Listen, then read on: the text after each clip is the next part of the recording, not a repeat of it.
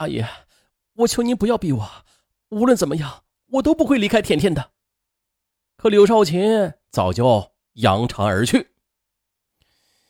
为了彻底将桂小波赶出女儿的视线，刘少琴干脆一不做二不休。随后呢，又找到学校，将桂小波缠女儿的事情跟班主任说了。班主任也是非常焦急啊，当即的便把桂小波叫去，一通批评后，又提醒他说：“小波啊，你别忘了，你这上学的机会是你爸爸怎样求校长才求来的。我劝你赶紧悬崖勒马，要是人家家长闹到校长那儿，等待你的还是开除。”桂小波就一动不动地站在那儿，可是内心却早就火冒三丈了。桂小波没有罢手，他以跳楼、撞车强约郑甜甜。尽管跟妈妈反复表明了分手的决心吧，但是面对桂小波的痴情，同时也担心他真的出了点什么意外，郑甜甜最终还是心软了。一天夜里，柳少琴没有按时接到女儿。当他在学校外的花园旁边找到跟桂小波在一起的女儿时，冲上去狠狠的又扇了桂小波两记耳光，拉着女儿就走。此时，他对女儿看管的是更严了，每天几乎是全程陪同，就连周末也不准女儿单独出门。不过，这女儿在学校期间的，他毕竟是没有办法监控，便悄悄的请女儿的两个同学吃了饭。请他们做自己的眼线，一旦发现问题，立刻的要报告他。为了让女儿无暇他顾，刘少琴就把她每天的学习都安排的满满的。二零一一年暑假，高三前夕，学习任务已经很重了，刘少琴还是给女儿报了绘画培训班。尽管戒备森严，可桂小波却没有死心。仍然是想方设法的跟踪郑甜甜。八月七日中午，桂小波顶着酷暑守候在女友的楼下。午饭后的郑甜甜果然背着画板出来了，啊，他大喜过望，立刻跑上去拉着郑甜甜就跑出巷子。甜甜，陪我吃一顿饭好吗？我想通了，既然我爱你，那么我就要让你过得好，不能影响你的学习。我决定了，尊重你妈妈的意见，今后不再打扰你了。啊！面对这个不是要求的要求，郑甜甜当即的就答应了。可是没曾想的，这顿饭却让桂小波越吃越不忍分手了。因为啊，以他的成绩，一旦分手，大约就是永远的分手了。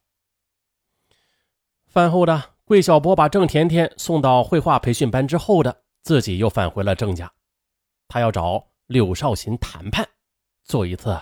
最后的努力。当日，柳少琴去参加一个亲戚的生日聚会，又被大家拉着打了一会儿牌，一直到了晚上九点才回家。而此间呢，桂小波上楼发现没人在家，便在楼下的花台边等。当他尾随着柳少琴进到家里时，柳少琴吓得差点要叫了起来：“阿姨，你别误会啊，我是真心喜欢甜甜的。”请您不要反对我和他交往，好不好？我发誓，我不会影响他学习的。还有啊，我也会努力学习，争取……哎呀哈！居然上门来纠缠！柳少琴怒发冲冠。行了，你有什么资格跟我甜甜谈恋爱呀？啊，你能给他什么幸福和未来呀？你还要不要脸了？柳少琴一边吼，一边将桂小波往外这么推。他强硬的态度，终于是激怒了桂小波。阿姨，你答应也好，不答应也好，反正我们在一起定了。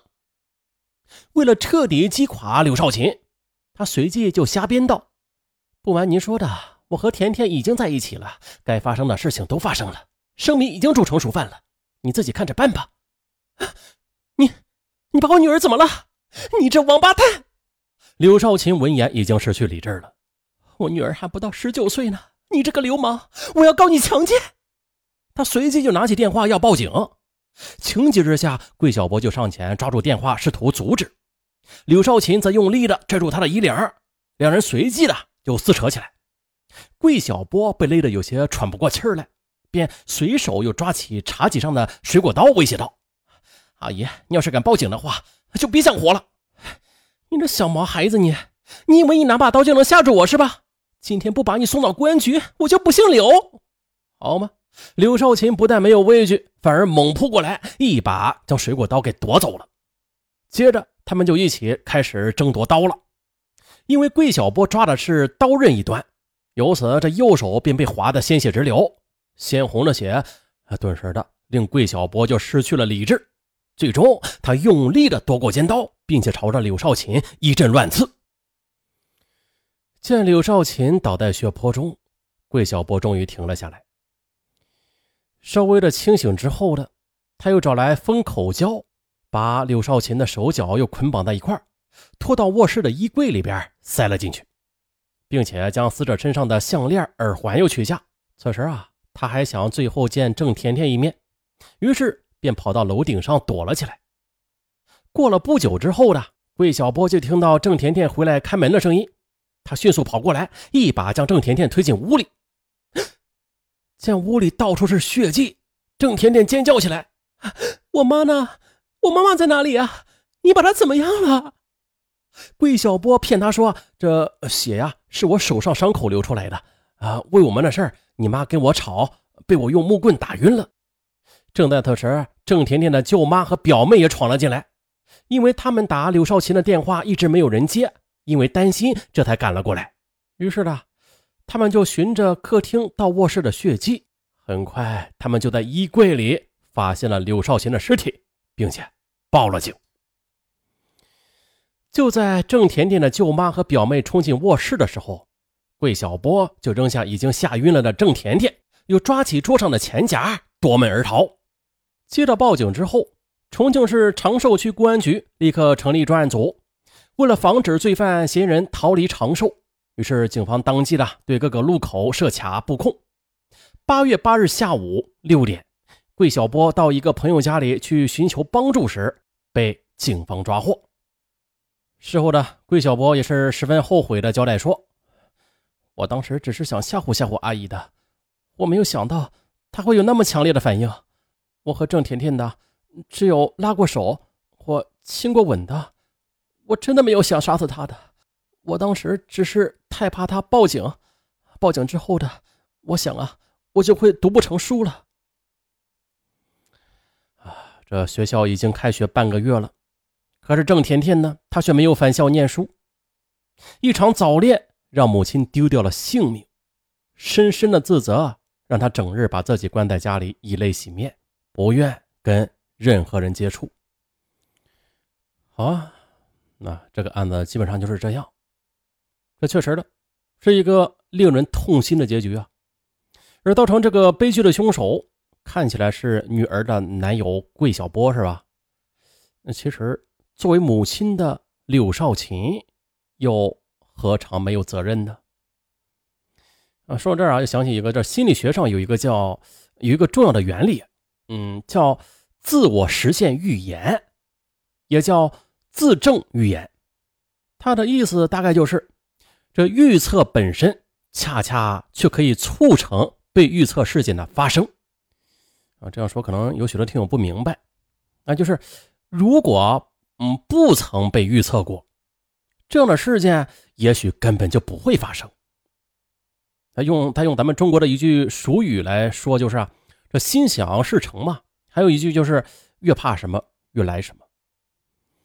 那就像本案中的母亲是因为自己早恋失去了读大学的机会，于是便对女儿的早恋过分的去担心。所以啊，就像咱们前面说的，呃，他已经先对女儿的未来有了一个糟糕的预测了。那有了这个预测，他自然呢就对女儿失去了应有的信任。为了防止担心的事情发生吧。他不仅是放弃了自己的生意，对女儿是全天候的盯人，还亲自出面找到学校，并且多次当面警告和羞辱女儿的男友。这些过激的做法，不仅是破坏了他与女儿的亲子关系吧，还激化了他和桂小波的矛盾。终于呢，让这场本可以自生自灭的恋情，变成了一场悲剧。这就是十五岁的孩子已经进入青春期了啊，那开始对异性感兴趣，那是很自然不过的事这就是大自然的规律嘛。而且恰恰的在此时啊，有些家长就担心孩子的学业啊，每一个家长都不希望看到自己的孩子过于的深刻的陷入一场早恋，是吧？那么作为咱们父母又该怎么做呀？嗯，首先是要接纳自己青春期的孩子对异性感兴趣的事实。咱们大家不妨就对孩子这么说啊，这说明啊，你长大了。我在你这样的年纪也喜欢过班里的异性的，那这会让孩子愿意对你敞开自己，而不是对你藏着掖着。还有在孩子的内心里也是不必的为喜欢异性同学而感到内心的冲突啊，是有好处的。那咱们把话说的再透彻一点，其实真正分解孩子精力、影响孩子学习的，他不是对异性同学的喜欢，而是。内心的冲突，这种冲突啊，就会让孩子胡思乱想，影响他的注意力和精力。再就是把未来的不确定性告诉孩子，可以对孩子这样说啊：“说咱们的曾经啊，其实我后来长大成人了，再想想那个同学也没有那么好了，可能是当初只是这个呃荷尔蒙在起作用吧啊，并且我在当时你这个年龄啊，我其实也是怎么也想不到，在以后的日子里。”我还会遇到像你爸爸这么好的人，或者像你妈妈这么好的人，啊！如果孩子，尤其是女孩啊，在明确了未来的不确定性之后的，他呢，在很大程度上也不会在眼下的感情里边陷得太深了。最后就是，你别忘了送上你对孩子的信任，同时咱们也要相信啊，只要和青春期的孩子保持良好的亲子关系，啊，经常的去交流啊，什么的。他们就不会和某一位异性建立过于深刻的关系了，那他们担心的事儿啊也就不会发生。嗯，不过这没有百分之百绝对的事儿啊，但是这种方法那绝对是比父母先入为主的去穷追猛打来的更要靠谱一些。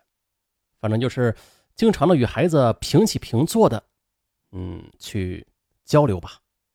好，就到这儿，我是尚文，咱们下期再见。